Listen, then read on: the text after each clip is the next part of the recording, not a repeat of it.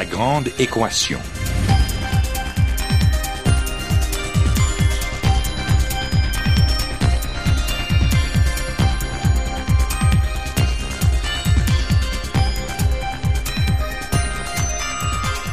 Ici Normand Mousseau, bienvenue à La Grande Équation, votre rendez-vous hebdomadaire avec la science. Cette semaine, drone de guerre, visage du Pakistan dans la tourmente.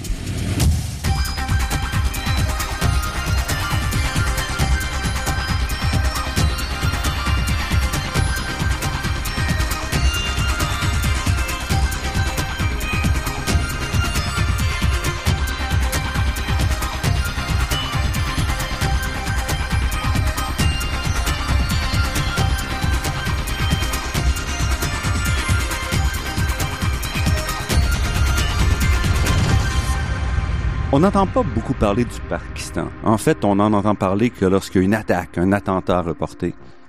C'est, ça nous permet pas de comprendre vraiment le quotidien des 180 millions d'habitants de ce pays, ni l'effet que la guerre qui perdure depuis plus de 30 ans dans la région a sur leur vie.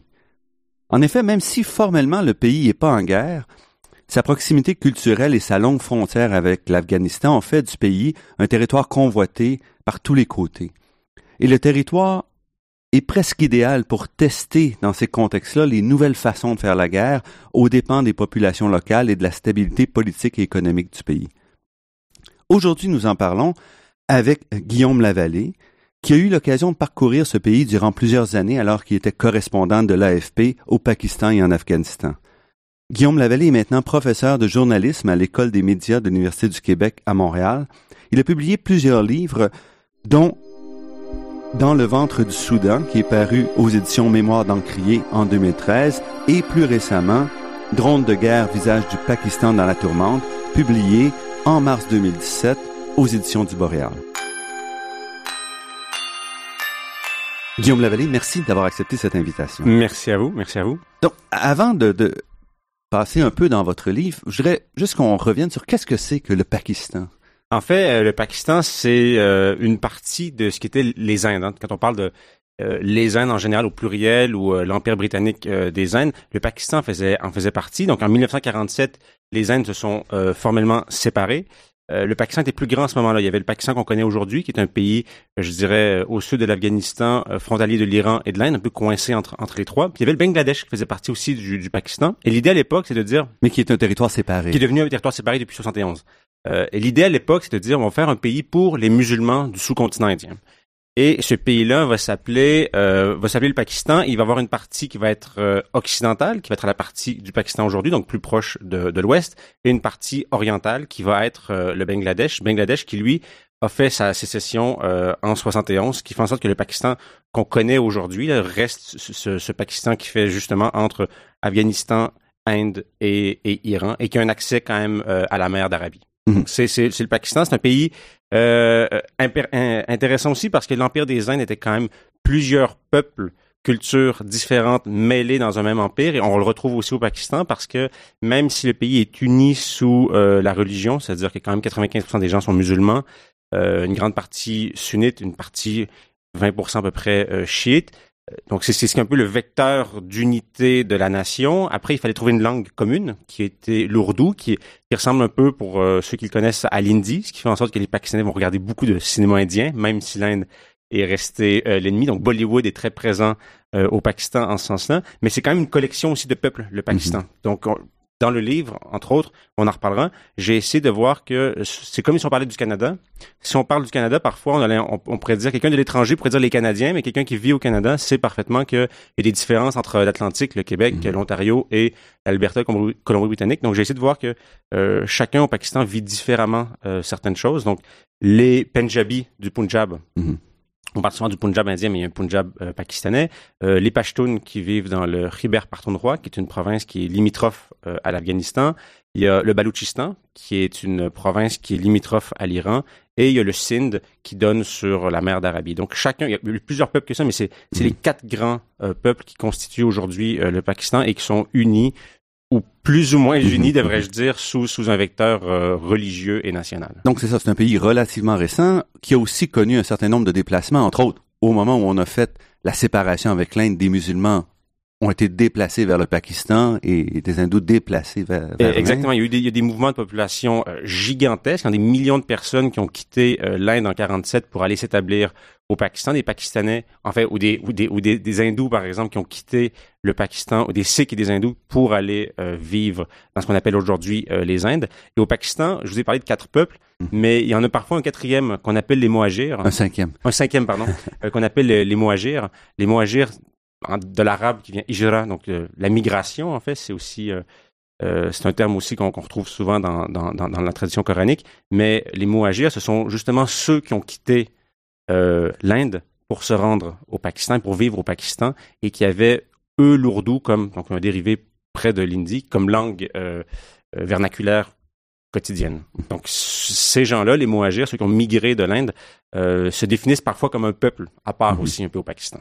Et je disais, le Pakistan n'est pas un pays en guerre, ce qui n'est pas tout à fait vrai parce qu'il maintient quand même une tension militaire très forte avec l'Inde, qui est de son propre fait dans ce cas-là, plus en plus d'être soumis évidemment aux, euh, aux retombées de l'Afghanistan. Exactement. Puis le conflit, moi, c'est ce qui m'a pris des... Je ne sais pas à quel point je l'ai compris encore, mais euh, ça m'a pris beaucoup de temps avant de le comprendre, à quel point la question du Cachemire, même si... Donc le Cachemire, qui est une portion dans, dans les montagnes que l'Inde et le Pakistan sont partagés. Hein. Il, y a, une partie qui est pakistanaise, une partie qui est indienne, mais chaque pays revendique la totalité euh, du territoire. Que ce conflit-là, qui date de la partition en 47, est encore très vivant, même si, au point de vue du nombre de morts ou de l'intérêt médiatique, euh, le conflit, euh, c'est un peu un conflit en jachère. Mm-hmm. structurellement, dans les relations des deux pays, c'est déterminant et parfois les gens au Pakistan vont voir le conflit en Afghanistan comme une sorte de d'excroissance du conflit au Cachemire. C'est-à-dire que l'Inde et le Pakistan s'affrontent au Cachemire. Par conséquent, il y a un autre terrain de jeu qui va être l'Afghanistan, où certains Pakistanais vont voir le sud du l'Afghanistan en disant, mais l'Afghanistan, c'est chez nous. Mhm. C'est notre pays, notre profondeur stratégique. Donc, on a besoin de ce territoire-là pour, parce qu'on est encerclé par l'Inde et l'Iran, donc on a mhm. besoin de ce territoire-là qui, qui, nous est euh, vital. Et plusieurs vont voir le conflit, parfois en Afghanistan, vont dire ah ben les Indiens ils, soutiennent certaines personnes en Afghanistan, et nous on, en, soutient d'autres, puis ces gens-là ils, se ils se tapent dessus, mais en fait c'est une excroissance du Cachemire. cette, cette idée-là est quand même assez présente euh, au Pakistan, puis simplement pas simplement dans la rue, mais aussi parmi euh, parmi des, les militaires. Et d'un point de vue géopolitique, le Pakistan a aussi un intérêt important, à la fois parce que c'est justement l'arrière-garde donc, il y a l'Inde, il y a l'Iran. Donc, pour les, puissances occidentales, c'est un pays important. Plus, c'est un pays qui détient l'arme nucléaire, ce qui lui donne aussi une... Ben, le, Pakistan est le seul pays musulman qui détient l'arme euh, nucléaire. Pourquoi le Pakistan a l'arme nucléaire? Parce que l'Inde a l'arme nucléaire et donc dans une sorte de politique de dissuasion militaire, dissuasion nucléaire euh, réciproque. Euh, chacun des pays a l'arme. ce qui fait en sorte que chaque fois qu'il y a des tensions au Cachemire ou ailleurs, on se dit toujours bon, mais si on y va de l'arme nucléaire, le voisin l'a aussi. Donc, ça permet aussi de euh, faire en sorte de comment je pourrais je ne pas patcher parce que c'est un anglicisme un peu bâtard, mais ça permet parfois euh, d'aplanir certaines tensions parce que justement le nucléaire vient rappeler aux deux puissances que euh, il faut faire attention. Mais dans la question de l'islamisme radical ou du djihadisme, ça pose tout un problème parce que l'idée de se dire Al-Qaïda était en partie au Pakistan, dire OK, ils sont dans un territoire où il y a l'arme nucléaire, qu'est-ce qui arriverait si des gens d'Al-Qaïda mettaient la main sur l'arsenal mm-hmm. nucléaire du Pakistan? Euh, c'est une question géopolitique que je pense que de, l'après 11 septembre qui a quand même fasciné euh, les gens, euh, qui a dû donner certains cauchemars aussi à des gens dans, les administrations occidentales, parce que la possibilité était quand même là, surtout s'il y avait des infiltrations au sein du programme nucléaire, par exemple pakistanais. Donc ça, c'est ça, c'est des ça, c'est des, des enjeux qui sont importants, qui font en sorte que chaque pays veut quand même garder des communications avec le Pakistan, s'assurer qu'en ce sens-là, il n'y a pas de il n'y a pas d'effet de contagion jusque dans le programme nucléaire euh, pakistanais, ce qui pourrait être euh, dommageable pour, euh, pour tous. Et je l'ai dit en, introduction, c'est quand même un pays avec une population de 182 ou plus millions d'habitants. Donc, c'est un gros pays. C'est le deuxième pays musulman après l'Indonésie. On, on l'oublie souvent. Quand on pense au monde musulman, on pense souvent à l'Égypte, à l'Arabie saoudite, parce qu'on a une conscience qui est très marqué chez nous par le monde arabe, mais on oublie qu'en fait qu'il y a plus de musulmans dans le sous-continent indien, l'Indonésie, que dans tout le reste euh, du monde arabe. Donc le Pakistan, on dit 180 millions, moi des fois je dis 200, 190, parce qu'avec un taux de croissance de la population de 4% par année, quand vous êtes 180 deux en 2012, mhm. ben, sur cinq ans, on, se rapproche presque du, du, 200 millions. Et parce que, parce que, comme vous le mentionnez dans votre livre, il y a plus de 50 millions, donc le, quart de la population qui a moins de 15 ans ou moins de 16 ans. Euh, oui, c'est ça, puis à peu près la moitié de la population qui est en bas de 25 ans. Donc une forte population euh, jeune. Parmi cette jeunesse-là, moi, ce qui me fascine, c'est de voir à quel point... Euh, il y a plusieurs segments dans la jeunesse, comme dans toute société, là, mais euh, de voir, en fait, il y a des, j'ai vu des gens d'un talent exceptionnel, c'est-à-dire des gens qui, puisque plusieurs langues dans le pays, vont parler mm-hmm. plusieurs langues du pays, puisque ceux qui ont les, familles sont un peu aisées ou assez aisées, je dirais, vont aller étudier euh, au Canada. Donc, il y en a beaucoup à McGill, Concordia, mm-hmm. il y en a beaucoup qui vont aller étudier aux États-Unis, euh, en Angleterre, quoi qu'avec le Muslim ban de Trump, on ne sait plus si ça va affecter un jour le Pakistan, en Angleterre aussi. Mm-hmm. Donc, vous avez des gens qui ont euh, fait des études dans les grandes universités occidentales qui maîtrisent la culture locale et qui sont très, très euh, ouverts à la mondialisation, qui, qui, qui, l'incarnent et la vivent, et qui sont parfois en décalage avec le pays parce qu'il y a quand même, le, développement est assez... Euh, il y a beaucoup de progrès à faire en termes de, développement, d'accès à, l'éducation de base, d'accès à l'eau, d'accès à l'énergie, euh, d'accès à la nourriture dans certaines régions. Mais ça donne quand même une société sur 100 millions qui est quand même foisonnante de talents bruts, puis qui parfois nous déstabilise en se disant, bon, ben, finalement, sont, ces gens-là sont pas mal plus avancé sur certains, registres que, que parfois nous, on peut l'être euh, ici.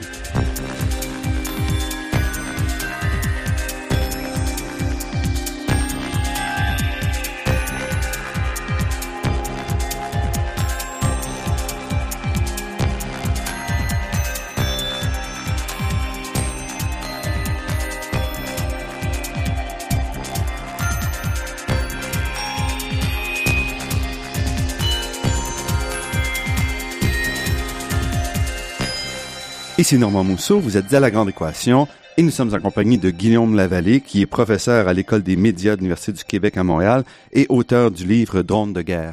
Donc, avant d'entrer dans le livre, revenons un peu sur votre euh, parcours parce que c'est assez inusité. Euh, vous avez donc fait des études à Montréal, à Laval, je pense. J'ai fait des études à Laval, euh, donc j'ai fait mon bac à Laval en, en philosophie. après, j'ai fait ma maîtrise donc en philosophie. Euh, politique contemporaine, puis j'avais fait un échange avec le Liban. Donc j'avais passé un an de maîtrise à Laval, mhm. l'autre année à l'Université Saint-Joseph à Beyrouth, euh, au Liban. Puis mon but à ce moment-là, c'était 2001, c'était avant le 11 septembre que j'ai commencé mhm. ces, recherches-là, c'est de voir à quel point euh, il y avait des points de contact possibles dans la tradition philosophique arabe, je dirais, contemporaine et occidentale contemporaine. Mhm. Parce que la, dans la grande histoire des idées, euh, la, la, science grecque, en fait, nous a été transmise aussi par les Arabes. En fait. C'est-à-dire que mhm. euh, tous les textes d'Aristote, certains textes de Platon, euh, certains textes d'autres penseurs grecs ont, ont, passé par le monde arabe, où ils ont été traduits et se sont retrouvés jusqu'en Espagne et qu'on on les a redécouverts à la Renaissance, mhm. justement. Donc, il y a toute une tradition arabe où les, les, les philosophes arabes lisaient et commentaient abondamment Platon, Al-Farabi commentait Platon, euh, Averroès commentait les traités de l'âme d'Aristote ou la métaphysique d'Aristote. Euh, Avicenne était, avec son Canonetib, était un des plus grands euh, médecins de, de, de, de l'histoire euh, médiévale. Et encore aujourd'hui, son, son, ses traités sont utilisés Là, je suis pas sûr si je voudrais me faire traiter par, ça. C'est une chose étant égale par ailleurs, mais donc ça m'intéressait de voir. Bon, mais on va essayer de lire la tradition et on va essayer de voir après ça, une fois qu'on a lu la tradition, de voir dans la dans la, dans la philosophie contemporaine des deux côtés où, où il y a des, des, des, des, points de dialogue. Donc ça, j'ai fait ma maîtrise là-dessus. Puis après, euh, je suis parti, euh, j'ai fait un DESS en journalisme international à l'Université Laval. Puis j'ai reçu une bourse pour faire mon doctorat en, philosophie, en, études islamiques à McGill. Mhm. Donc j'ai euh, j'ai commencé, j'ai fait trois ans de thèse à McGill en études islamiques. Mais le matin, je travaillais au bureau de l'agence France mhm. Presse à Montréal. Donc, je, faisais le ping-pong entre les mhm. deux. Je me suis rendu compte que on peut pas faire je suis pas multitasking trop trop fait qu'il fallait que je, fallait que je choisisse un ou l'autre finalement j'ai choisi le journalisme puis, euh, je suis parti au Soudan pour l'agence France Presse euh, pendant deux ans. Après, j'ai fait un peu les printemps arabes, donc c'était mhm. Égypte et Parce Que, durant votre séjour en, à Beyrouth, au Liban, vous avez appris l'arabe? Oui, j'ai appris l'arabe. Ben, j'ai appris l'arabe jusque... C'est un, un, un, grand mot dire apprendre l'arabe parce que c'est un travail d'une vie, mais j'ai appris l'arabe pour me débrouiller assez, mhm. lire assez, écrire aussi. D'ailleurs, ça me faisait rire parce que j'avais demandé un stage en journalisme dans un journal au Liban, puis j'avais fait l'entrevue en arabe. Donc, à la fin, le gars me dit, c'est beau, tu as le poste pour le stage. Si tu commences demain à écrire, j'ai dit, ben là, je t'ai parlé, mais mon écriture est pas aussi, je ne suis pas capable. J'ai demandé à un ami de traduire certaines choses, mais je voyais que, tu sais, c'était, Ouais, non, le, niveau était parler ça ça allait, mais Mhm. même si j'étais capable d'écrire, euh, écrire correctement, proprement, sans faute, euh, puis que ça fasse un vrai texte et non Mhm. un, un Mhm. agrégat de phrases, c'était toute une, une perte de manche, autre chose. Mais euh, donc c'est ça. Donc ça m'a permis d'aller dans, dans, dans ces pays-là. Euh, puis après, je suis revenu à Montréal après les printemps arabes un peu, puis je me suis posé. Puis on m'a rappelé en me disant bon, mais tu veux partir, tu sais, il y a un poste pour le Pakistan, est-ce que tu Mhm. voudrais y aller? Puis là, je m'étais dit ah ben, tu sais, je, je me sens bien dans les pays musulmans, j'ai passé des années dans des pays arabes. Euh, peut-être le Pakistan, ça va être, ça va me permettre d'étendre ma connaissance du monde Mhm. musulman parce que justement, on est hors du monde arabe. Je crois que c'était, c'est ça. Fait que je suis parti avec, j'avais pas trop d'idées en tête de ce à quoi le pays allait ressembler. Euh, j'ai lu beaucoup, mais tu sais, on lit plein de livres Mhm. comme. Mais vous étiez jamais allé. J'étais jamais allé, j'étais jamais allé. Puis c'est comme euh, vous lisez, un- vous êtes plein de livres avant de partir en voyage, vous arrivez sur le pays, puis votre première impression est différente de tout ce que Mhm. vous avez lu avant. Donc même si j'avais lu plein de livres sur la politique américaine, sur le Pakistan, sur euh, tu sais, les guerres d'Obama et compagnie, sur les drones, puis tout ça, je me suis dit bon, ben c'est c'est c'est c'est beau tout ça là, mais Mhm. ça incarne pas le, le quotidien des gens dans le pays. Fait que Mais c'est un peu ça. en même temps, vous aviez quand même l'avantage de connaître le Moyen-Orient, qui a eu un effet, et on va y venir, énorme sur la transformation du Pakistan depuis peut-être le début des années 80. Oui, exactement, mais je me suis rendu compte que c'était peut-être aussi un handicap parce que parfois, mes collègues ou mes amis me disaient Hey, pas le Moyen-Orient ici. C'est pas dans le monde arabe. Puis les Arabes, des fois, on les, aime, on les aime pas. Parce que c'est vrai que à cause de la guerre en, Afga- euh, en Afghanistan, donc la première guerre en Afghanistan, je veux dire l'invasion soviétique de l'Afghanistan, puis la réplique qui a été faite euh, par les Américains et les Pakistanais, il y, a eu, il y a eu beaucoup de djihadistes qui sont venus, ou de combattants en fait, de moudjahidines qu'on appelait à l'époque, Mhm. de combattants qui sont venus des pays arabes et qui ont un peu transformé une partie du Pakistan, euh, qui ont radicalisé, il y a eu une sorte de radicalisation ou de salafisation de certains mouvements politiques euh, au, au Pakistan. Donc c'est ça que plusieurs personnes plutôt laïques, ou plutôt euh, ont pas une bonne impression, je dirais, de l'influence moyen-orientale sur le sur le sur le pays. Donc, mais moi, ce que je trouvais très drôle, puis j'en ai parlé hier avec quelqu'un, c'est que quand je rencontre un religieux, euh, ça me fait toujours rire parce que normalement, un bon religieux, même en- même si c'est l'ourdou la langue nationale, Mhm. a dû faire euh, ses études arabes. Comme chez nous, euh, à une certaine époque, en latin. le clergé devait quand même maîtriser le latin, puis Mhm. par faire un petit test de latin à quelqu'un permettait de savoir s'il lisait vraiment les textes, puis son niveau de, de connaissance, en Mhm. fait, de, de la doctrine. Et donc, parfois, ça m'a- ça m'amusait parce que je parlais avec des, des religieux, puis ils parlaient arabe, puis des fois, mais non, ils parlaient pas du tout arabe. Je me suis dit, OK, fait qu'ils ont pas accès, ils ont appris par cœur certaines choses, mais ils n'ont Mhm. pas accès. Il y a d'autres euh, avec qui on commence à parler arabe. Je me suis dit, OK, que ces gens-là, ils lisent vraiment, ils font pas simplement répéter certaines choses, ils lisent vraiment dans le texte, ils peuvent, ils peuvent le comprendre, euh, mieux que moi d'ailleurs, euh, beaucoup mieux que moi, mais ça, ça permettait des fois de faire un critère aussi, de savoir qui, qui connaît vraiment son, euh, son, euh, sa, sa doctrine euh, ou son orthodoxie euh, religieuse.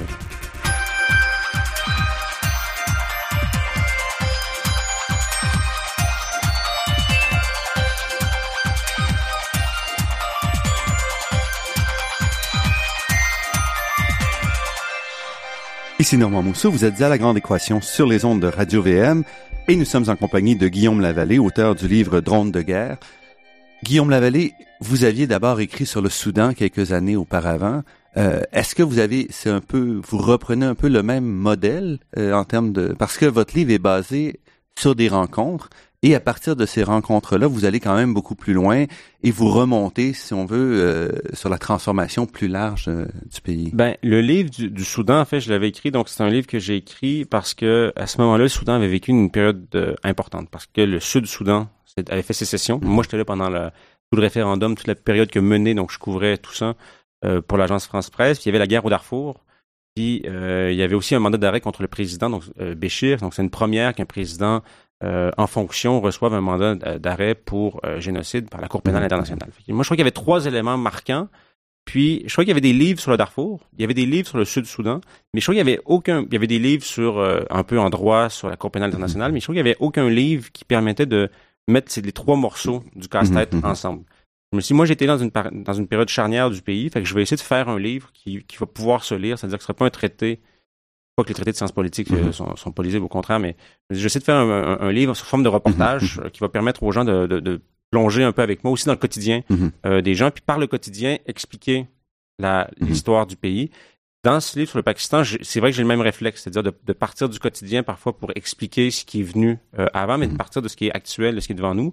Mais je me suis dit, bon, ben, ça va être quoi mon fil conducteur sur le Pakistan? Parce que si au Soudan, il y avait clairement des événements historiques Mhm. qui faisaient en sorte qu'il y avait un fil conducteur qui s'imposait, euh, là, je me suis dit, sur le Pakistan, c'est quoi? Fait que là, j'ai mis, j'ai mis des carnets de côté, j'ai commencé à regarder dans mes reportages qu'est-ce qui était, qu'est-ce qui était lié. Mhm. Puis plus, plus, plus je pensais, plus je me suis dit, en fait, l'idée centrale, c'est comment le Pakistan a vécu la guerre en Afghanistan. C'est-à-dire Mhm. que il y a eu deux guerres depuis le 11 septembre qui nous ont marqués, Mhm. l'Afghanistan puis la Syrie, euh, puis, puis l'Irak, pardon. L'Irak, on en vit encore les soubresauts avec le- l'effet de contagion que ça a eu en partie sur la, sur la Syrie. Ils sont des migrants, Mhm. tout ça. Euh, L'Afghanistan, on l'a un peu oublié. Et on a encore en plus oublié, on n'a jamais vraiment vu l'effet collatéral sur le, le Pakistan voisin. Pourquoi? Parce qu'on est toujours dans un registre, en fait, même en sciences politiques ou euh, dans, dans, dans, dans, les, dans les chancelleries, sur l'idée de dire Ah, mais le Pakistan, ils ont joué un double jeu. Ils ont fait la lutte contre le terrorisme, à la fois ils avaient Ben Mhm. Laden, ils ont fait la lutte contre le terrorisme, et finalement le Mollah Omar il se cachait chez, eux. Mhm. Ils ont quand même soutenu les talibans afghans, ils étaient quand même chez eux. Donc, on- Mais moi, je me suis dit, OK, ça c'est beau, il y a eu plein de livres là-dessus qui ont été très très bien faits, mais le peuple, lui, comment un peuple vit justement cette période-là? Euh, puis finalement, je me suis dit, mais c'est plusieurs peuples. Le Pakistan, Mhm. c'est pas juste un peuple. Fait que je me suis dit, bon, mais mon fil conducteur, ça va être comment chacun des peuples du Pakistan, qui constitue le Pakistan, a vécu euh, la- l'après-11 septembre. En fait, pas juste simplement l'après-11 septembre, mais la guerre chez le voisin Mhm. euh, afghan. On commence à transformer euh, Oui, c'est ça. les uns et les autres c'est, fascinant de voir cette transformation-là parce que vous, vous en profitez pour nous, pro- nous ramener aussi dans les années 70 où on avait un Pakistan qui était beaucoup plus ouvert, euh, beaucoup moins euh, fondamental, fondamentaliste, et comment à partir des années 80, il y a un renversement qui se fait aussi ailleurs dans le monde musulman. Là, c'est, c'est pas simplement au Pakistan qu'on voit ça, et une transformation que vous montrez pour culminer, entre autres, avec les, ce qui se passe donc depuis 15 ans, là, la, la- l'après 11 septembre 2001. Et Je pense que le, dans, dans, dans les chapitres du livre, peut-être celui qui illustre mieux ça, c'est, à- c'est un peu à la fin du livre où, euh, à la fin de mon séjour, quelqu'un m'a dit, tu sais, tu sais, tu savais, Guillaume, qu'il y avait des boîtes de nuit à Karachi dans les années 60. Puis, tu sais, on me disait toujours, ouais, Karachi, c'était, c'est une ville de fête, puis j'y allais souvent, puis c'est vrai, mais je, je savais plus, en fait, j'avais, j'avais, il y avait véritablement, des, des nightclubs qui avaient euh, pignon sur rue, euh, dans la, à ce moment-là, Karachi était la capitale du, euh, je ne pas que Karachi était la capitale, mais il y avait pignon sur rue dans la principale ville euh, du pays. Donc, je suis allé à la recherche de- d'essayer de, retrouver ces lieux-là. Mhm. Ils étaient où ces nightclubs-là? Qui allait là-bas? J'ai retrouvé des gens qui jouaient de la musique euh, dans les clubs euh, de cette époque-là, qui m'ont dit, tu sais, tu sais que Duke Ellington était venu jouer du jazz, puis tu sais que euh, tu sais, c'était la file pour voir euh, Duke Ellington jouer au Pakistan. Puis j'ai dit, mais c'est- plus possible. Puis même mes jeunes amis pakistanais connaissent pas cette histoire-là du pays. Puis c'est c'est pas une histoire que Mais on peut comprendre, si la moitié de la population a moins de 25 ans, Exactement. euh, ça appartient à un, à un autre peuple d'une certaine C'est ça, façon. puis de, de, de dire, mais en fait, ça fait partie de vous. Là. C'est pas quelque chose, c'est pas quelque chose d'il y, a- de- de- il y a 800 ans. euh, c'est pas quelque chose qui était importé euh, d'un autre pays. C'était euh, chez vous euh, à l'époque, puis vous aviez le droit. de- à l'époque, Mhm. l'alcool n'était pas prohibé comme ce l'est aujourd'hui. Donc, il y avait toute une culture qui, est- qui était là, puis de, voir ce passage de, cette culture-là à un gouvernement islamiste, un coup d'État islamiste à la fin des années 70. C'était une époque aussi où, euh, comme, comme, comme, comme tu l'as bien souligné, le, le, le monde musulman aussi euh, bascule un peu progressivement. Il va y avoir la révolution islamique en Iran. Mhm. Et là, ce qui est un phénomène qui, qui- qui a été marquant pour le Pakistan. Pourquoi? Parce que l'Iran est chiite et le Pakistan, 20% du Pakistan est chiite. Donc, le deuxième pays chiite aujourd'hui dans le monde, c'est le Pakistan. Parfois, on parle de l'Irak, mais en Mhm. termes de nombre, ça reste le Pakistan. Donc, c'est frontalier. Donc, il y a un effet de contagion possible vers l'Irak, il y a un effet de Mhm. contagion possible vers euh, le Pakistan. On connaît la guerre Iran-Irak qui, a servi de paravent, ouais. pas pour euh, de, de, de Puis le rôle aussi de l'Arabie saoudite vis-à-vis l'Iran, C'est qui ça. ont exporté cette... euh, Exactement, qui voulaient pas que la révolution iranienne se propage parce que les, les, les deux pays sont en concurrence pour euh, avoir le plus d'influence possible dans le monde musulman. Donc, il y a toute une entreprise pour que la, révolution iranienne fasse pas tache d'huile. Les Saoudiens en ont profité. Les Américains aussi voulaient pas que la, révolution iranienne se, propage. Et les, Soviétiques ont envahi l'Afghanistan. Ce qui fait en sorte que ils se sont rapprochés donc euh, euh, des terres pakistanaises. Et là, le Pakistan est devenu une sorte de terrain de jeu pour euh, les Saoudiens et euh, les Occidentaux pour dire, OK, bon, on va être ici présent. On va empêcher d'un côté la révolution iranienne de se propager. De l'autre côté, on va empêcher les Soviétiques non plus en pleine guerre froide de prendre l'Afghanistan. Et ça, ça fait en sorte que on a, il y a, il y a eu un discours religieux, donc salafiste, wahhabite, Mhm. on peut dire plus le wahhabisme saoudien, donc une forme de rigorisme moral doublé d'une forme de djihadisme parce qu'on allait quand même faire la guerre C'était pas simplement dans le discours Mhm, populaire mhm. dans les mosquées, mais c'était aussi faire la guerre de l'autre côté. Et ça, ça commençait déjà à transformer le Pakistan. Puis on l'a vu avec certains décrets où on a renforcé les lois sur le blasphème, on a interdit l'alcool, euh, les, les boîtes de nuit, c'était fini. Euh, donc, il y a un ensemble de choses qui ont marqué aussi. L'armée était contrôlait le pays d'une- main de fer pendant les années 80. Donc, tout ça a quand même changé le, le- le- le paysage du pays. Et c'est un peu les prémices, c'est ce qu'on a vu après Mhm. le 11 septembre. C'est-à-dire que tout, tout un, tout un, un, un dispositif euh, militaro-religieux avait été mis en place dans les années 80. Euh, ça, il y avait aussi un changement des consciences. où On se dit qu'on est plus musulman que pakistanais. Et, et ça a joué après pour euh, permettre aussi à certaines personnes de, de se définir davantage comme étant musulmans. Mais je dirais pas musulmans parce que ce serait trop, trop large, mais de, de revenir sur des créneaux qui étaient plus proches d'une forme de radicalisme. Mhm, ça a transformé aussi le, le- le Pakistan. Ou donc l'identité d'État ou de citoyen euh, s'évapore un peu. Exactement, parce que puis aussi la question du Pakistan, c'est une question fondamentale depuis le début parce que le pays est créé en 47. La question c'était, ok, est-ce que le Pakistan est un pays musulman ou est un pays pour les musulmans? Mhm. La nuance est importante parce que si c'est un pays musulman, ça veut dire que bon, ben, la constitution va s'inspirer de la charia, euh, tout va s'inspirer d'une certaine forme de doctrine. Si c'est un pays pour les musulmans, c'est-à-dire qu'on est dans un registre qui est beaucoup plus laïque, en Mhm. disant oui, c'est pour les musulmans, pour que chacun des musulmans puisse pratiquer son culte sans discrimination, mais c'est beaucoup plus ouvert Mhm. aux autres euh, minorités, et ça fait pas en sorte que l'État doit mettre de l'avant euh, une forme de, de, de charia. Euh, Mhm. et ça, ça, ça ces deux pôles-là s'affrontent toujours dans la vie, euh, dans la Parce vie politique qu'évidemment, du quand on parle de musulmans, il y a plusieurs écoles. Il y a plusieurs donc, ça écoles. fait- il y a- C'est il y a- ça, c'est ça. Il y a- il y a les sunnites, puis après ça, nous, on dit sunnites, mais chez les sunnites, on va parler, tu sais, des, euh, il y a les barelvis, qui étaient plus proches des mouvements soufis. Donc, le mouvement soufi, c'est un peu, c'est un peu, l'islam de village, parfois. C'est le, c'est la tra- c'est un peu l'équivalent des moines chez nous. Mhm. Euh, la tradition un peu ésotérique, euh, de la réalité du christianisme.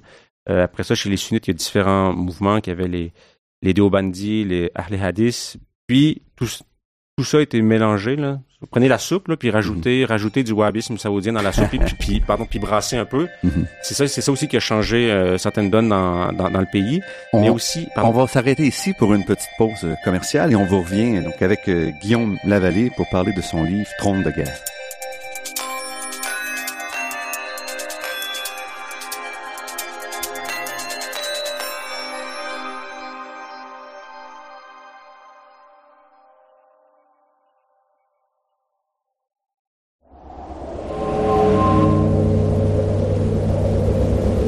Ici Normand Mousseau, vous êtes à La Grande Équation et nous sommes en compagnie de Guillaume Lavallée, professeur à l'École des médias de l'Université du Québec à Montréal et également euh, donc ancien correspondant chez l'AFP et auteur du livre Drone de guerre, visage du Pakistan dans la tourmente, publié en mars 2017 chez Boréal.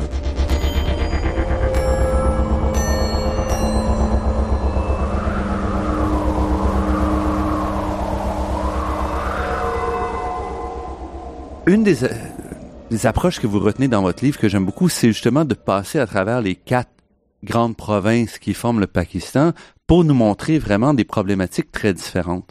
Vous commencez près de la frontière euh, afghane, euh, donc chez les Pashtuns, j'oublie le, le nom de, de la province, Ouais.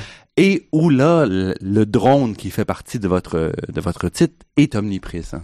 Exactement, c'est parce que euh, dans l'après 11 septembre, vu que les talibans euh, et des membres d'Al-Qaïda se sont réfugiés, ont pris, enfin, ont trouvé un sanctuaire dans les montagnes du, Pakistan, le mandat de l'OTAN, on le sait, était pour l'Afghanistan. Donc, l'idée, c'est comment aller chercher ces gens-là. Et si on peut pas toujours compter sur la collaboration de, l'armée pakistanaise à tout égard, ou c'est assez compliqué d'avoir accès aussi dans certaines régions, euh, le drone euh, est devenu l'arme de prédilection des Américains et les régions tribales, donc à la frontière du Pakistan et de l'Afghanistan, qui ont été le hub, si je peux dire, là, ou le, le centre nerveux de l'international djihadiste avant que ce soit la Syrie d'aujourd'hui, euh, a été la zone la plus bombardée par les, les drones américains au Mhm. cours de au cours du 20e ou depuis le début du 20e siècle dans le cours 20e le cours 21e Ou siècle. là, un drone, c'est un appareil qui est piloté à distance, donc il n'y a personne qui physiquement est là pour, euh, pour prendre des risques. On envoie un appareil, un robot, qui lui va bombarder. euh, Exactement, qui lui va bombarder. Généralement, il y a deux types de frappes. Il y a des frappes qu'on appelle euh, qui sont euh, ciblées, c'est-à-dire qu'on soit par du renseignement, renseignement doublé de géolocalisation, on peut dire bon ben cette personne est dans tel village, à tel endroit, on va frapper. Et parfois, ce qu'on y avait ce qu'on appelle aussi des frappes de signature. C'est-à-dire que, où là, de vue du ciel, on, retrouve un pattern sur le sol qui nous semble suspect. On dit, c'est quoi ce regroupement de gens dans, ce, dans, ce, dans, ce village-là? Est-ce un camp d'entraînement? Euh, il y avait quand même des bonnes images, mais euh, satellite, c'est sûr que les satellites, en fait, vu de la caméra du drone, euh, les Américains avaient quand même de très très bonnes images, mais euh, il y a quand même des dommages collatéraux. Donc c'est sûr que les drones ont permis quand même de tuer des, des, des chefs mm-hmm. des talibans et d'Al-Qaïda, mais il y a aussi des dommages collatéraux. Puis, outre les dommages collatéraux, c'est toute une redéfinition de ce que c'est. Mm-hmm. parce que c'est le risque à sens unique. C'est le risque à sens unique. C'est exactement ça. C'est le risque à sens unique. Et c'était aussi pour moi, plus j'y pensais, euh, la possibilité de la guerre infinie. Mm-hmm. C'est parce que dans les guerres, souvent, puis on l'a vécu au Canada aussi, je crois, avec la guerre d'Afghanistan, quand il y a trop de morts dans notre côté, il y a un moment où la population se dit c'est assez. Mm-hmm. C'est-à-dire qu'on a trop de soldats qui partent euh, et qui reviennent dans des body bags, dans des mm-hmm. sacs en plastique euh, qui reviennent morts. Il faut annoncer la mort aux familles et ça touche l'ensemble de la population qui se dit à un moment donné, est-ce que cette guerre en vaut la peine? Est-ce que ça vaut la peine d'aller euh, envoyer nos, euh, nos jeunes hommes au charbon, nos jeunes femmes au, mhm. charbon au bout du monde. Avec le drone, vous n'avez pas ça? Vous n'avez pas de mhm. victimes de votre côté. Donc, vous pouvez vous maintenir dans un état de mhm. guerre sans que ça apparaisse dans votre société, sans jamais que des familles euh, éplorés par la mort de, mhm. de leurs enfants reviennent chez vous. Donc moi, je trouvais que ça ouvrait une, idée Et ça facilite énormément la transgression des frontières, les, les guerres non déclarées, donc les actes. Euh, Exactement. Et les questions juridiques aussi que mhm. ça pose. Parce que qu'est-ce qui me dit que... Parce que l'idée derrière aussi, c'est de dire qu'on va frapper seulement les gens qui sont une menace aux États-Unis. Mhm. Mais qu'est-ce qui me dit que quand il y a une frappe là-bas, tous les gens qui ont été tués étaient des menaces aux États-Unis. Il n'y a rien qui me le dit parce que souvent, c'est même pas qui était tué. Mhm. Vous avez aucune idée. Parfois, comme correspondant, nous, on le savait. On avait des informations mhm. des fois qui faisaient des pêches en disant, bon, ben, 10 morts dans une frappe de drone. La frappe de drone est arrivée euh, euh, dans un village du Waziristan, situé à 20 km de la frontière afghane. Les sources pakistanaises disent qu'il y a eu 8 terroristes morts. Mais c'est qui ces gens-là? Mhm. Ils étaient tous des terroristes? Est-ce que c'était... On n'en a aucune idée. Parfois, on arrive à le savoir, tu sais. Quand c'est des personnes assez importantes, on le su. Mais des fois, on n'a aucune idée. Puis c'est par la suite que les gens vont vous dire oui, mais il y avait des enfants, il y avait une grand-mère. C'est des, des, régions tellement reculées que c'est pas comme si euh, les gens faisaient un hashtag tout de suite pour dire mm-hmm. euh, j'étais sous le drone, j'ai bien vu que ça, donc ça prend un mm-hmm. certain temps parfois d'avoir une idée euh, claire. Donc ce que j'ai voulu faire dans le livre, c'est de dire j'essaie de prendre un cas et de documenter. Mm-hmm. Je peux, j'ai pas les ressources euh, moi, pour faire 60 entrevues avec des mhm. victimes de drones. J'en ai fait plusieurs, mais j'en ai choisi. C'est difficile pour vous même de vous déplacer, de rencontrer ces gens-là. On n'a pas accès à ces, régions-là tribales à la frontière. On n'avait pas accès. Pendant que j'y étais, on n'y avait pas accès. Mhm. Donc, euh, si vous aviez accès, c'était parfois une, demi-journée avec l'armée pakistanaise ou une journée avec l'armée pakistanaise qui mhm. vous montrait ce qu'elle voulait bien vous montrer, puis vous repartiez. Donc, les victimes de drones, il fallait vous-même euh, les trouver. Euh, par différents contacts, puis essayer de trouver des lieux euh, mhm. sécurs où on pouvait, on pouvait euh, parler. Mhm. Et donc, j'en ai parlé, je parlais à plusieurs victimes, mais il y, en a une qui m'a fasciné, que j'avais rencontrée à, mes, à, mes, débuts quand je suis arrivé au Pakistan, en 2012. Puis je me suis dit, en 2015, qu'est-ce qui est devenu, tu sais? Qu'est-ce qui est devenu ce, ce jeune homme-là? Parce que lui, mhm. pour faire une histoire courte, c'était la première frappe sous Obama. Donc je me suis dit, c'est intéressant, c'est-à-dire qu'Obama arrive à la Maison-Blanche, la famille a l'espoir que les années Bush vont, vont, se terminer. Le Nobel de la paix. Puis, euh, puis là, la, la, puis, je, puis je, sais pas s'il y avait des membres dans sa famille qui étaient Al-Qaïda. C'est très mhm. possible. Je, je veux pas mhm. non plus commencer à être un manichéen sur là-dessus. Je, là-dessus, je le sais pas. Puis je dis pas que je le sais dans le livre non plus. Mais je me suis dit, c'est quand même un adolescent de 14 ans. Donc lui, a priori, c'est un civil mineur. Donc il n'y a pas mhm. à être touché par, par ça. Euh, et donc, il a perdu un œil. Il, était là quand, quand, il y a eu la frappe de drone. Il a perdu un œil. Mhm. Il était propulsé chef de famille parce que dans cette société-là, c'est l'homme. Puis c'était le seul homme de la famille qui restait parce que tout le monde avait été tué, euh, qui est chef de famille. Donc, comment on fait pour reconstruire une mhm. vie? Puis comment on fait pour euh, avoir ou non de la... Qu'est-ce qu'on fait avec la vengeance? Parce que mhm. c'est une culture où la vengeance est, est, La justice égale parfois la vengeance. Donc, je me dis, il va falloir qu'il trouve justice s'il trouve pas justice par les tribunaux, il va falloir qu'il trouve justice par une forme de vengeance. Ça veut dire qu'est-ce qu'il va devenir lui-même un combattant mm-hmm. euh, contre les Américains? Qu'est-ce qui, qu'est-ce qui, se passe dans sa tête? Puis euh, en parlant avec lui, puis avec d'autres, je me suis rendu compte qu'il y avait aussi une forte euh, consommation d'antidépresseurs. De, c'est quoi vivre sous un drone? Il y a le drone qui frappe, mais aussi le drone au quotidien. les enfants qui, qui entendent le bourdonnement. Mm-hmm. constant du drone dans certaines régions. Puis ça commence à donc affecter cette peur-là qui est cette sous-jacente. peur-là qui est sous-jacente. Puis ça, puis donc je dis ah, puis là en creusant encore, je me suis dit oui mais ok il y a une peur sous-jacente, mais il y a quand même des gens qui sont favorables à ces frappes-là. parce Mhm. qu'il y a des gens qui veulent se débarrasser justement des talibans d'Al-Qaïda, qui disent c'est Mhm. peut-être le moindre de nos mots. Fait que je me suis dit ah, mais je vais essayer de pour essayer Mhm. d'avoir aussi les deux côtés ou les, je répète les, les 360 côtés là, parce que c'est peut-être plus un rond qu'un cercle qu'un carré là. Euh, c'est ça, de parler à tous ces gens-là pour essayer de re- recréer ce que devait être le climat de vie dans ces zones tribales-là, sachant que pour moi, c'était une boîte noire, parce que j'y avais pas accès. Donc, fallait un peu... Puis pour les journalistes aussi, hein, pour l'ensemble des journalistes occidentaux, on n'avait pas accès à ces régions-là.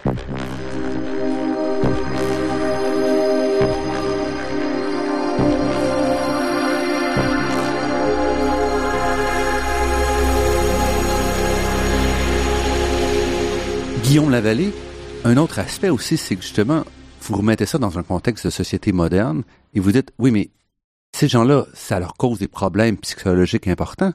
Comment est-ce qu'on on fait face à ces problèmes-là dans une société comme le Pakistan aujourd'hui? Et Ben- ça, c'est assez fascinant parce que ça nous ramène de dire, oui, c'est une région tribale, mais c'est pas parce que c'est tribal que euh, c'est déplacé 500 ans dans le passé. Non, non, mais ces gens-là sont contemporains de, de nous. Ils vivent, euh, ils vivent euh, ailleurs, dans des montagnes. Ils aiment leur vie, mais tu sais, ils vont sur Internet, ils regardent. ça dépend de. Enfin, bref, ils sont conscients du monde quand même qui Mhm. les entoure. Ils savent dans quand même une. Ils sont pas complètement, sont pas dans des grottes là. Je veux Mhm. dire, ils savent euh, parfaitement ce qui, ce qui se passe, plus ou moins parfaitement ce qui se passe dans le monde autour. Puis, ce qui m'a fasciné, c'est que pour faire un des reportages comme ça, j'ai rencontré des des psychiatres. Parce que je me suis Mhm. dit, si, si c'est vrai qu'il y a à ce point des, des, des, des- des troubles liés aux, aux frappes de drones, il y a bien des personnes qui doivent le savoir. Puis ces personnes-là, les mieux placées, ça doit être ceux qu'on considère comme les psychologues ou les psychiatres euh, dans, dans, à la frontière afghane. Me suis dit, ben, y a-tu beaucoup de, psychiatres qui travaillent là-dessus? Puis là, je- j'en ai trouvé quatre ou cinq. Donc, je suis allé les voir sur quelques jours différents, Mhm. différents euh, pour essayer. Puis il y en a un qui m'a dit, écoute, si tu veux, là, puis c'est une entorse euh, à, à- à l'éthique euh, de son côté. Moi, j'étais très heureux. C'est qu'il m'a dit passe l'après-midi dans mon cabinet. Donc j'étais avec lui, j'étais observateur. Puis là, je voyais les femmes qui levaient leur burqa, qui venaient compter, leurs problèmes, les vieux chefs de tribu qui arrivaient, qui comptaient leurs problèmes. Lui me traduisait un peu ce qui se passait. Puis je voyais le rythme des entrevues. Ça durait 15-20 minutes. Les gens expliquaient un peu leurs problèmes, partaient avec une prescription chez eux. Puis c'était fini. Puis j'ai dit, mais comment vous faites pour faire de la, la thérapie? Tu sais, parce qu'il y a des il y a Mhm. des cas lourds là, que, que j'ai vus. Puis je me suis rendu compte que les cas sont pas tous liés au drone, mais parfois aussi euh, à la peur d'être perçu comme un pro-drone, euh, aux menaces des talibans, euh, parfois à la surconsommation de drogue, parce que c'est quand même une forte consommation. Dans, la drogue, c'est un, c'est Mhm. antidépresseur pour, pour plusieurs. Donc, il y avait plein de phénomènes qui étaient liés à ça. Fait que je me dis, le drone, c'est comme la partie d'un tout qui était Mhm. plus grand. Euh, on va essayer de... Puis, puis, puis c'est de voir des hommes et des femmes plus âgés, surtout des hommes, euh, je dirais, parce que dans cette société-là, c'est absolument mal vu. C'était en tout cas moins mal vu d'admettre d'être vulnérable. On, on, on, on montre pas à l'autre Mhm. qu'on est vulnérable et on n'a pas tendance à aller voir un psychiatre ou un psychologue pour lui dire j'ai un problème avec ma Mhm. santé mentale. De toute façon, il y en a très peu, donc même si on voulait le faire. euh, Ben c'est ça, parce que moi j'avais calculé à ce moment-là qu'il y avait à peu près le ratio là, euh, c'était dans les dans, dans, dans le nord du Pakistan, j'avais calculé un ratio de 1 million pour 1. Ça veut dire 1 million de personnes pour un psychiatre Donc, ça voudrait dire le même ratio au Québec, ce serait 8 psychiatres total pour tout le Québec. pour tout le Québec. Ça, c'est pas pour tout le Pakistan, mais c'est vraiment pour la Ouais. région du Nord qui était quand même le plus, le plus touché par Mhm, euh, mhm. les l'effet de tache d'huile ou de contamination de la, de la guerre afghane. Euh, puis c'est ça, puis j'ai demandé, puis certains cabinets avaient leurs statistiques. Ils me montraient, ils Mhm. disaient, voici le nombre de patients que j'avais en 2004, voici ce que j'avais en 2008, puis, puis tout ce que je voyais, c'était une asymptote. C'était, c'était, ça montait en flèche, euh, c'était exponentiel. Mhm. Puis, euh, je me dis, c'est quand même assez fascinant, puis, mais ils avaient pas les moyens. Le seul moyen qu'ils avaient, disaient, honnêtement, je, je voudrais les traiter, que je sais pas si j'ai, j'ai- j'ai les ressources pour le Mhm. faire. Souvent, les gens viennent des villages, ils ont quitté leur zone, dans leur village dans les zones tribales, ils ont fait 9 heures d'autobus pour venir en ville. Ouf. Donc, on T'sais, peut pas avoir. On euh, ne peut pas avoir de suivi, tu Non. sais. Puis eux, ils viennent payer l'hôtel euh, en ville pour faire ça, ça, ça leur a déjà un peu coûté un peu d'argent. Fait que tout ce que je peux leur faire, c'est leur donner une prescription pour six mois. Mhm. Ils partent. Puis après ça, je me suis rendu compte en allant sur les marchés que pas besoin de prescription. hein. Je pense que dans, dans- dans plusieurs pharmacies, on trouvait, on trouvait une pharmacopée moderne euh, à, à bas prix pour, euh, pour ça. Mais ça- je trouvais que c'était fascinant parce que ça, me- ça, me- ça me montrait que les, les, c'était une, une étrange rencontre en- entre des espèces de, de guerres robotiques ou robotisées ou téléguidées du, du Mhm. 21e siècle, des gens qui habitent au sol, puis euh, la pharmacie Mhm. euh, moderne pour essayer de, de, de, Mhm. mettre euh, un baume sur certaines des, des, des souffrances. Puis d'ailleurs, j'avais lu des reportages très intéressants sur les souffrances des, des pilotes de drones aux États-Unis. Parce que euh, un pilote de drone va, bon, c'est le matin, on va au travail, on fait des choses, on revient chez nous le soir, et il y avait des, des, pilotes de drone qui étaient, qui télécommandaient euh, la mort, mais qui Mhm. revenaient quand même le soir chez eux, euh, serrer euh, leurs enfants dans leurs bras, aller boire, boire une bière avec leurs amis, tu sais.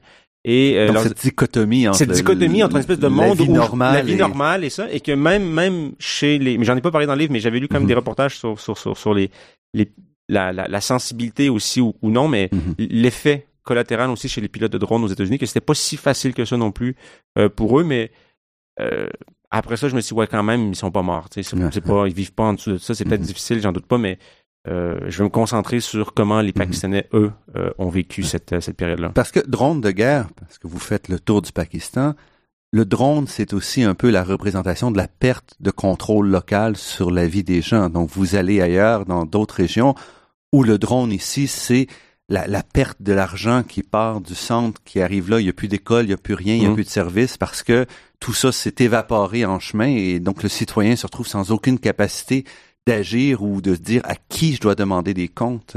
Parce que cette guerre-là mais, euh, a permis, puis il y, a- un reportage sur, par exemple, l'éducation dans, dans, dans, les campagnes du Sindh, qui est une, une province du sud du pays. Une- Donc, su- sud-est même, donc Sud-est, très loin, ouais. très, loin, de des drones, à France. 1000 km des drones. Il n'y a pas de drones là-bas. Euh, il y a presque pas de talibans, euh, ou pas, il y a, il y a- dans, dans, dans, dans, dans, dans, dans- dans la région où, où j'étais à ce moment-là.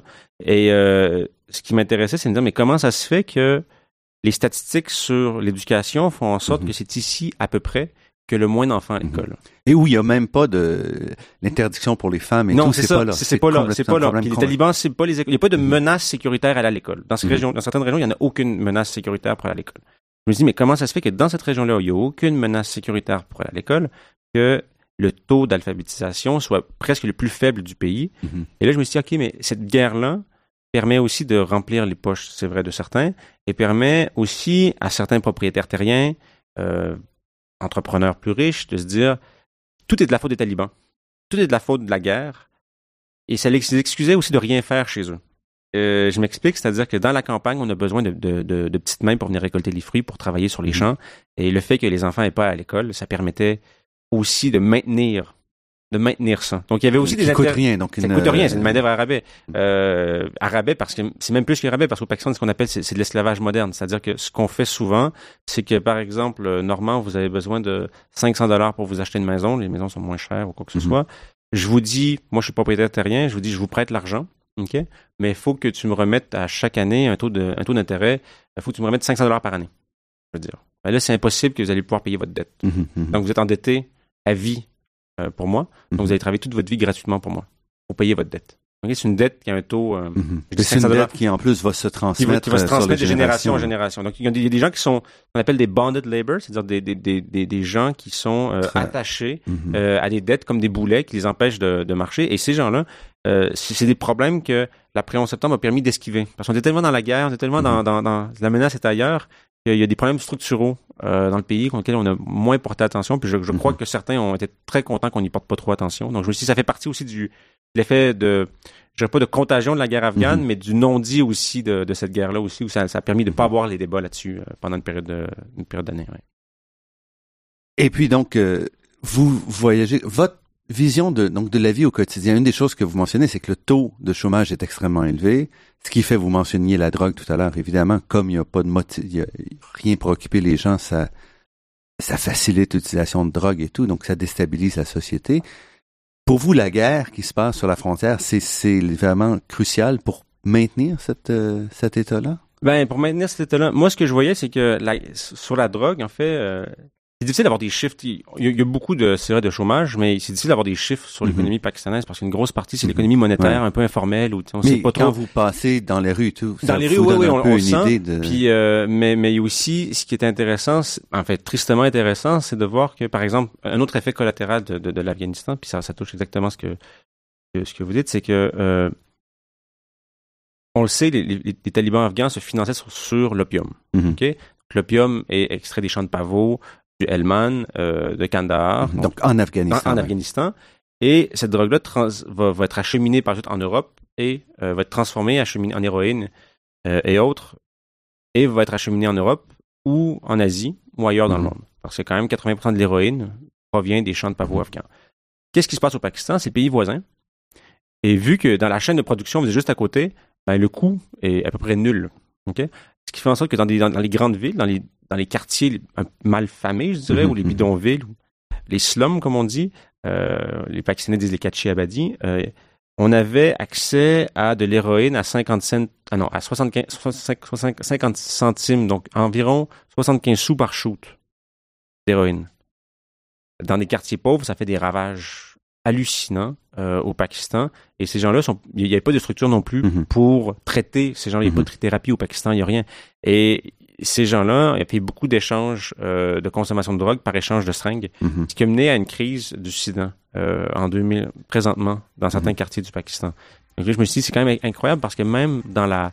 C'est un, effet collatéral qui n'est pas le drone, qui n'est pas la guerre directe, mais qui va venir jusqu'à toucher euh, des pauvres de, de, de Karachi dix ans après le début de l'offensive en Afghanistan. Je me dis, c'est, Puis comme journaliste, je trouve intéressant de voir euh, comment, de faire des liens entre de certaines choses, puis voir comment au quotidien, une chose qui est à des milliers de kilomètres de chez eux vient quand même les affecter euh, concrètement euh, dans leur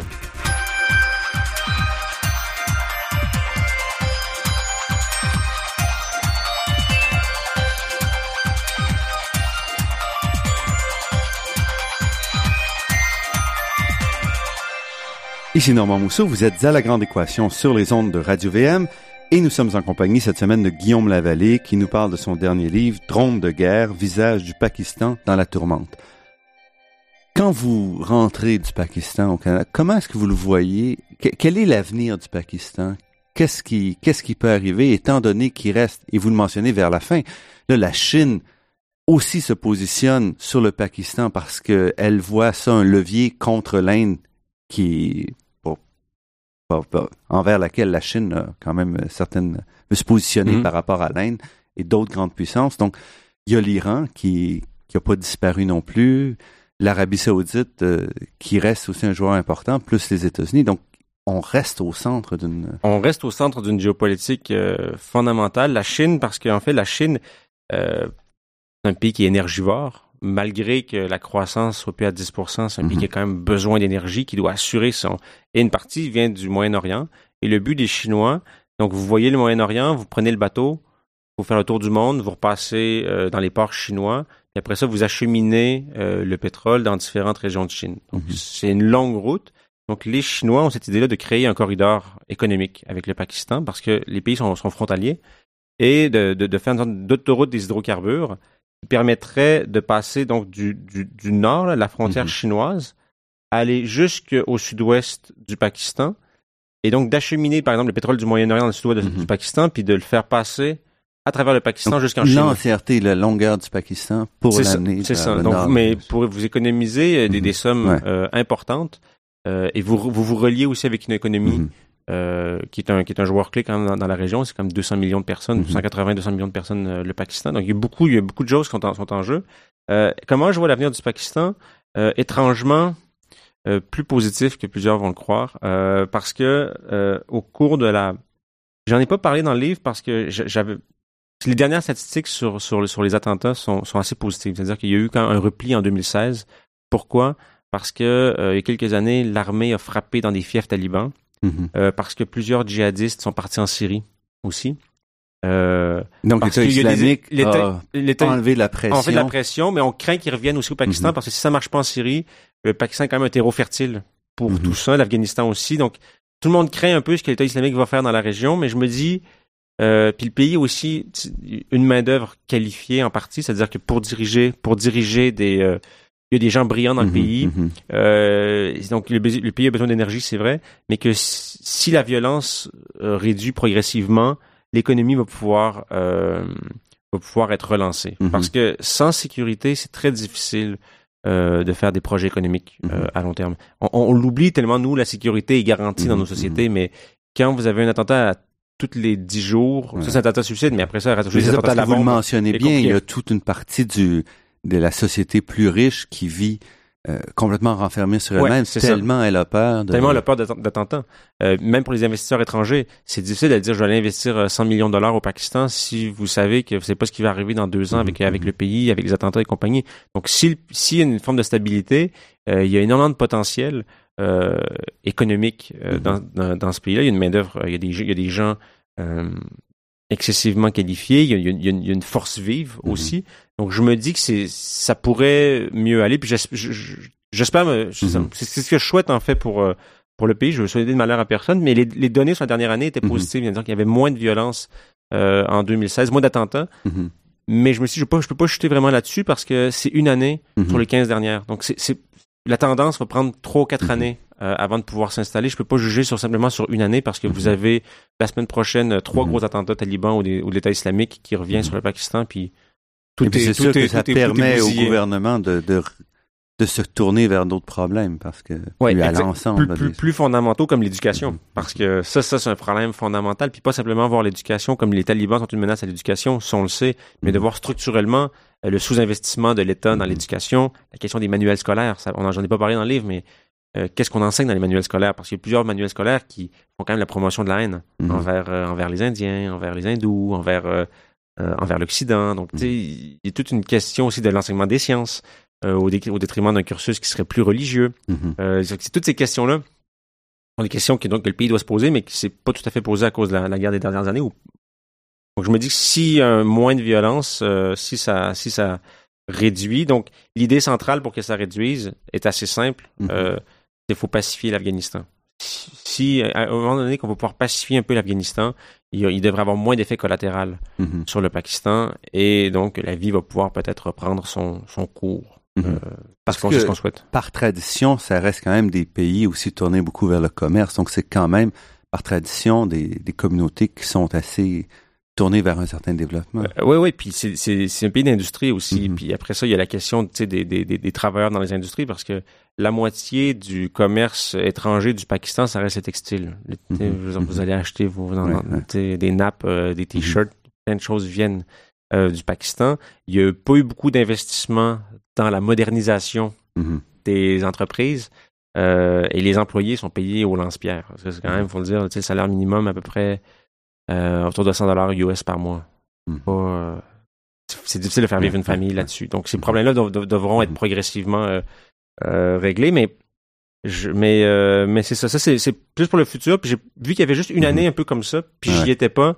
Je me suis dit je peux pas Ouvrir. ouvrir, je peux pas trop ouvrir là-dessus parce qu'il suffit qu'il y ait trois attentats forts la semaine prochaine, puis que tout, tout, tout ce qui était un peu construit dans les derniers mois, le château de cartes en fait euh, tombe. Euh, voilà, je me suis, je, je, je laissais sur, sur, sur ce que j'ai vu, puis sur la, la- la- la- la- Mhm. les 15 ans de l'après 11 septembre. Il nous reste à peu près une minute. Donc, pour terminer, vous êtes revenu en, en septembre 2016. euh, Euh, je suis revenu du Pakistan en 2015, mais je suis reparti travailler à Paris euh, Mhm. pour l'agence France Presse, puis depuis 2000 depuis septembre, j'enseigne à l'UQAM. et vous avez quand même l'œil encore tourné vers, euh, vers l'international.